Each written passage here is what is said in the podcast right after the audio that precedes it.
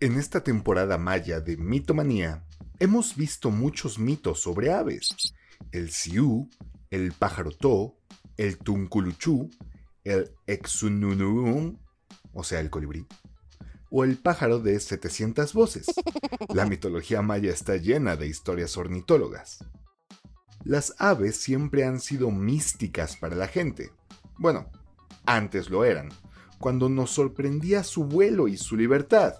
No como ahora que nadie les tiene un gramo de respeto. Maldita humanidad, deberíamos involucionar hacia el mono otra vez. Las aves eran objeto de devoción por ser tan cercana a los cielos. La gente de antes las respetaba y sus plumas, unas más que otras, eran reliquias preciadas y el último grito de la moda. No es de extrañarse que muchos mitos cuenten los actos heroicos de algunas aves, actos que les valieron sus bellas plumas, sus melodiosas voces, el favor de los dioses o, simplemente, el respeto de sus iguales. Pero también hay mitos que relatan cómo algunas aves se ganaron un castigo, algo que no podrían imaginar con el nombre de este episodio. Muchas aves han sido no tan cool con la bandota y se han llevado pesares momentáneos, como el tunculuchú, que encima se terminó vengando el infeliz. La venganza es mala, amigos. Pero hay otras que se hicieron acreedoras a escarmientos que afectaron a toda su especie, que hicieron cosas tan malas, tan inmorales, tan nefastas, como engañar al pueblo con un sitio web de vacunas que no sirve para absolutamente nada, que su castigo les afectó a ellas y a todos sus descendientes.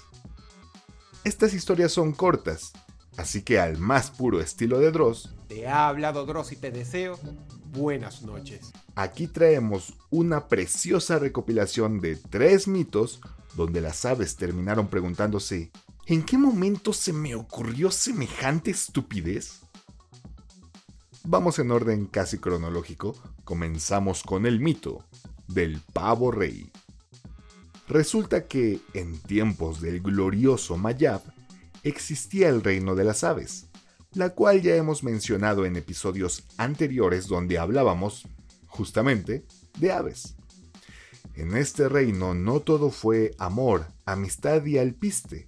En tiempos muy antiguos, las riñas entre aves eran muy frecuentes. Básicamente, el reino de las aves era regida por la ley del más fuerte. Las aves se agrupaban en clicas, dominaban territorios y hacían lo posible por expandirlos, llevando sus mercados negros de armas y drogas al alcance de todos los niños del Mayab. Una verdadera locura. Era San Andreas, pero con pájaros. Viendo todo el caos, una fuerza únicamente identificada con el nombre de Gran Espíritu, que bien podríamos asociar con Hunab Ku organizó una reunión entre todas las aves para ponerle fin a esta batalla sin sentido. Hunab-Ku la hizo de Cyrus y convocó a todas las pandillas a un conclave para arreglar la situación. Es The Warriors prehispánico. Si no han visto The Warriors, háganse un favor y véanla. Es la película de pandillas.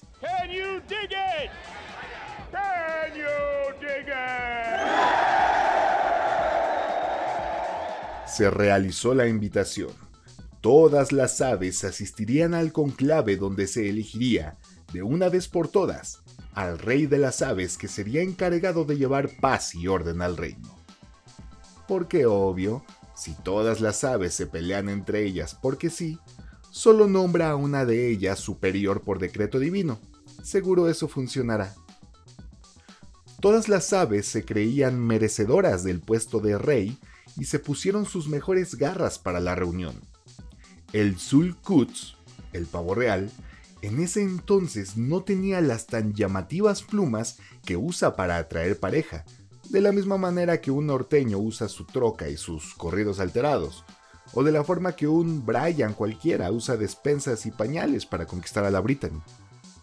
Sabiendo que se cargaba una figura esbelta envidiable pero unas plumas increíblemente faltas de chiste, el Zul Kutz ideó un malvado plan digno de telenovela mexicana. Sul Kutz, un megalomaníaco egocéntrico y manipulador, como el peje, acudió con su viejo amigo, el Pujuy, el ave con el plumaje más llamativo de todo el reino de las aves, pero con un tamaño diminuto. ¡Hey, amigo Pujuy! ¿Cómo estás? Oh, amigo Zul. Bien, gracias. ¿Y tú? Bien, bien. Oye, fíjate que hay una situación. Hay una reunión hoy en la noche y... Ah, sí. Ya estoy preparando mis plumas para llegar. Todos mis amigos dicen que con ellas podré ser nombrado rey. Sí, sobre eso. Un rey debe ser una figura de autoridad, una figura imponente. ¿Sabes qué es lo que más impone ante la gente? ¿El conocimiento y la destreza social que una persona pueda demostrar? No. La estatura, Pujuy. Mírate. Eres pequeño. Te ves débil. Tus enemigos te acabarían en segundos. En cambio yo, el Sulkutz, alto, esbelto, galán. Cualquier enemigo del reino se la pensaría dos veces antes de meterse conmigo. Oh, parece que tienes razón. Obvio que la tengo. Por eso yo debo ser el rey. Pero mi plumaje no me beneficia en nada, amigo mío. Por eso te propongo que me ayudes a ganar el puesto. Préstame tu plumaje y te prometo que, en cuanto sea nombrado emperador supremo, digo, digo rey, compartiré todas las riquezas del reino contigo. Serás mi mano derecha, mi panóptico. Serás la Gloria Trevi de mi Sergio Andrade en este clan de trata de personas llamado monarquía. Ok. Así fue como las aves intercambiaron sus plumajes, quedando el Sulkutz primoroso, elegante y payaso, mientras que el Pujuy, bueno, él tenía salud. La reunión comenzó y todas las aves intentaban maravillar al gran espíritu de todos los modos posibles. Algunas cantaban hermosamente, otras volaban en magníficos espectáculos, otras más hacían malabares con sierras eléctricas en llamas. Algunos se pusieron a lamerle los zapatos al gran espíritu de una manera tan humillante, tan desagradable de ver tan carente de dignidad que al final les ofrecieron puestos en Morena. Esta reunión, convertida en espectáculo de talentos, se vio interrumpida cuando el Sul entró causando el mayor estruendo posible, modelando su nuevo plumaje que lucía el azul del cielo, el jade de la serpiente y los vivos de los crepúsculos en la mar. La sorpresa fue total Nadie se esperaba que Kanye West le quitara el micrófono a Taylor Swift y... Perdón, perdón, eh, me crucé de evento. Pero la sorpresa fue exactamente la misma. Algunas aves se retiraron al momento, otras aceptaron la inminente derrota de manera profesional. Un ave de apellido Atolini dejó de besarle las patas al ave que creían que iba a ganar para besárselas al Zul. Los Atolini de la historia quedarán marcados para el resto de sus vidas. El gran espíritu, sorprendido tanto como los demás, recibió con gusto al Zul y no dudó un instante en nombrarlo rey de absolutamente todo el Mayab. Bueno, solo en la jurisdicción de aves y espacios aéreos, pero eso ya es bastante por sí mismo.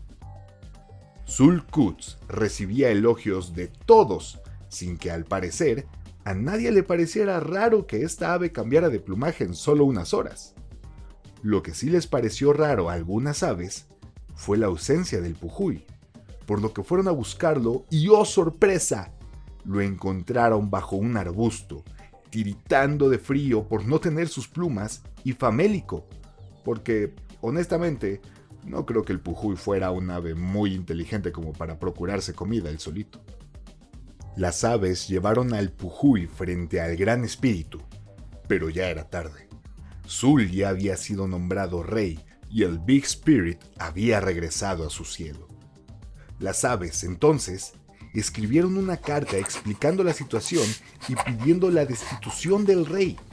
La firmaron, le pusieron sus estampitas, la sellaron y la enviaron vía Mayan Heaven Post Office.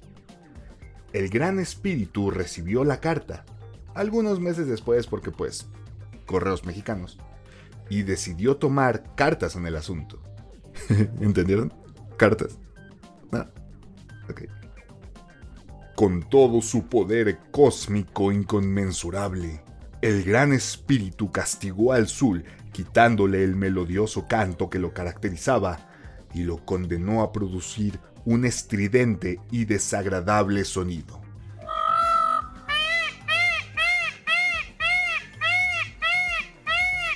Y ya, el Gran Espíritu, el señor Oye, bájate de mi nube, no destituyó al rey, no le regresó su plumaje al Pujuy, no mandó decapitar a la monarquía, únicamente le condenó a tener una voz fea.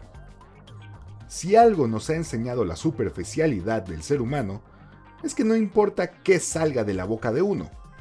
Yo podría hablar sobre Coelho y Jodorowsky, podría recitar las razones para no salir con un ofiuco, podría decir que el socialismo funcionaría si no fuera por Estados Unidos, y nada de eso importaría si yo tuviera una carita de ángel como la de Henry Cavill, o si tuviera unos brazos de mármol como los de Henry Cavill, o si tuviera un torso esculpido por el mismísimo Zeus como el de Henry Cavill. El punto es que no importaría qué salga de mi boca mientras yo fuera una persona guapa y blanca. Ya, ya, ya. Acéptenlo. Vivimos en un país racista. ¿Quieren hacer algo? Comiencen por ustedes y sus microclasismos, no abucheando un podcast que solo dice la verdad. Ninguno de ustedes andaría con un maya 100% maya. Hipócritas. Pasamos a la segunda historia donde el castigo, spoiler alert, es uno de verdad, y no solo una medida superflua para dar la ilusión de que hiciste algo. ¡Repámpanos! El gran espíritu es AMLO. La segunda historia nos lleva a conocer a nuestro amigo, el búho. No confundir con el tunculuchú, quien es un tecolote, y aunque son parecidos, son diferentes, como Morena y el PRI. Rayos, ¿quién hubiera dicho que un episodio sobre aves se podría poner tan político? En épocas del Mayav, posteriores a la primera historia, cuando los pavorreales ya eran reyes, las aves prepararon un suntuoso banquete en nombre de su rey. No se escatimó en gastos. Se cerraron varias calles, se colocaron las carpas, se pusieron inflables para los polluelos, se contrató un sonidero, payasos y sobornaron a la patrulla para que no les levantara nada. Lo usual. Se nombró una comisión especial para escoltar al Tunculuchú a la fiesta.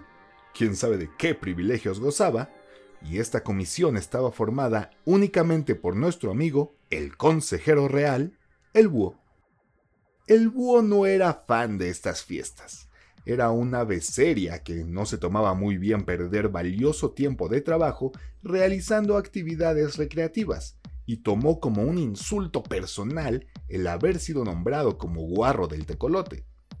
Las demás aves, temiendo la ira del rey, porque el pavo real aparentemente se volvió una suerte de tirano, convencieron al búho de hacerlo. Güey, es solo un ratito. Vas, lo dejas en la fiesta y te vas. Hazlo por el equipo. El búho escoltó al tecolote y llegó de malas a la fiesta, como tú cuando te obligaban a ir al cumpleaños del primito que no soportas. El rey había reservado un asiento junto a él para su gran consejero, y el búho no tuvo de otra más que sentarse. La fiesta prosiguió y los invitados se animaron más y más. Comenzaron los cumbiones bien locos y todo fue escándalo y baile. El búho, aprovechando los cumbiones rebajados, trató de escabullirse de la fiesta, pero el rey pavo lo vio y lo hizo retachar. El búho obedeció, pero se sentó dándole la espalda a los cumbiones espirituales, ofensa que el rey tomó personal y, por consiguiente, castigó al búho, obligándolo a bailar y cantar con el resto de las aves. Humillado, el búho soportó toda la noche las burlas de las aves, hasta que pudo irse a casa donde planeó su terrible venganza. Durante semanas, el búho buscó cómo vengarse del rey. No salía de su guarida para nada, ni para buscar alimento. No respondía a los llamados y disculpas de sus amigos. Durante su búsqueda de represalias, el búho no abandonó la oscuridad de su guarida. Al final, nuestro psicológicamente torturado amigo encontró la manera de vengarse. En el libro sagrado de los mayas, el Popol Vuh encontró la historia sobre cómo el pavo real engañó al Pujuy y se hizo de la corona, acto que al parecer nadie recordaba, y queda claro que somos un pueblo con memoria muy corta, y decidió desenmascarar a la familia real como los mentirosos traidores que son. El búho, ni corto ni perezoso, convocó a todas las aves a una asamblea en la plaza pública. Cuando todos estuvieron allí, el búho sacó el pergamino del cual leería la historia que desenmascararía a la familia real como la basura que eran. Pero cuando intentó leerlo, su vista fue bloqueada por los rayos del sol, los cuales se volvieron completamente insoportables para el búho. Al haber pasado tanto tiempo encerrado en su oscura guarida, sus ojos se habían acostumbrado a la sombra y ya no podía soportar la luz. Los dioses habían castigado al búho por sus malas intenciones contra la corona. O sea que, en resumen, los dioses, para evitar que se supiera el fraude en el que ellos no tomaron acción alguna más que cambiarle la voz al pavo, decidieron cegar a un animal que realizó un trabajo de investigación extenuante y que estaba a punto de publicar sus hallazgos, mismos que hubieran podido hacer temblar las esferas más altas del poder. Básicamente estamos ante un caso de censura y represión del Estado. No hay duda alguna de que el Mayab estaba en México. La tercera y última historia del día nos presenta a la codorniz, ave que en mi imaginación confundí con el avestruz, sintiéndome especialmente tonto cuando vi las fotos de los dos. Un día cualquiera en el Mayab, el gran espíritu, ese mismo que no ha servido de mucho en las otras historias, decidió que hacía mucho tiempo que no le echaba a perder la vida a alguien. Digo, que hacía mucho tiempo que no visitaba el mundo que él ayudó a crear. Junto a Ya King, el príncipe del sol, el gran espíritu tomó forma humana y bajó al Mayab. Aquí se encontraba la codorniz, nombre maya, Bech favorita personal del Gran Espíritu. Este amiguito tenía a los dioses de su lado. Tenía un plumaje hermoso, un copete de papilord adornando su cabeza, le era permitido construir sus nidos en las copas de los árboles, y después de Slim, era quien más acciones tenía de Telmex. Una vida de verdad privilegiada. Pero esta vida no era suficiente para Besh que lo que tenía de pequeño lo tenía de egoísta y soñaba con un día tener todo un mundo para sí y su progenie. Cuando los dioses descendieron al mundo, Vox Book, príncipe de las tinieblas, decidió hacer fracasar lo que fuese que planearan los dioses. Vox mandó espías a encontrar a los dioses vueltos hombres, pero los buenos geniecillos del monte que me suenan a los Alushov, se dieron cuenta y evitaron que los espías del mal se acercaran a sus invitados. Vox mandó a sus espías a interrogar a las aves. Los espías dulcificaron sus voces y apariencias lo más que pudieron, pero no lograron engañar a una sola ave y se fueron derrotados. Siempre metiche, Besh escuchó lo que querían saber los espías Así que, con la esperanza de poder tener un mundo para su especie, Besh aplicó un Judas Iscariote, pero sin el beso.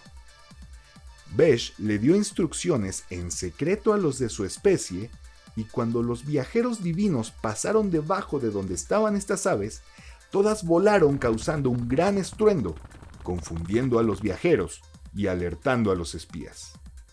El gran espíritu cayó en depresión cuando se dio cuenta que Besh, el ave que él tanto amaba, se había convertido en un desvergonzado traidor. Los viajeros se fueron antes de ser alcanzados por Vox y, ya lejos, el gran espíritu sentenció a Besh, quien hubiera sido su ave favorita, su razón para vivir, su legado vivo para el Mayab, a vivir cerca de la tierra para siempre y abandonar las tan seguras y privilegiadas copas de los árboles. Fue así que el Gran Espíritu, por primera vez, realizó un castigo que suena justo, aunque, claro, lo hizo meramente por cuestiones personales. Básicamente tomó venganza, por lo que debo decir que este gran espíritu es mi personaje menos favorito de la mitología maya. Es solo un niño berrinchudo. No se le acerca ni a los talones al gran Hunab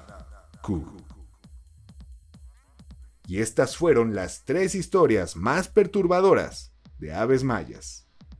Pero claro, ni de locos serán las últimas.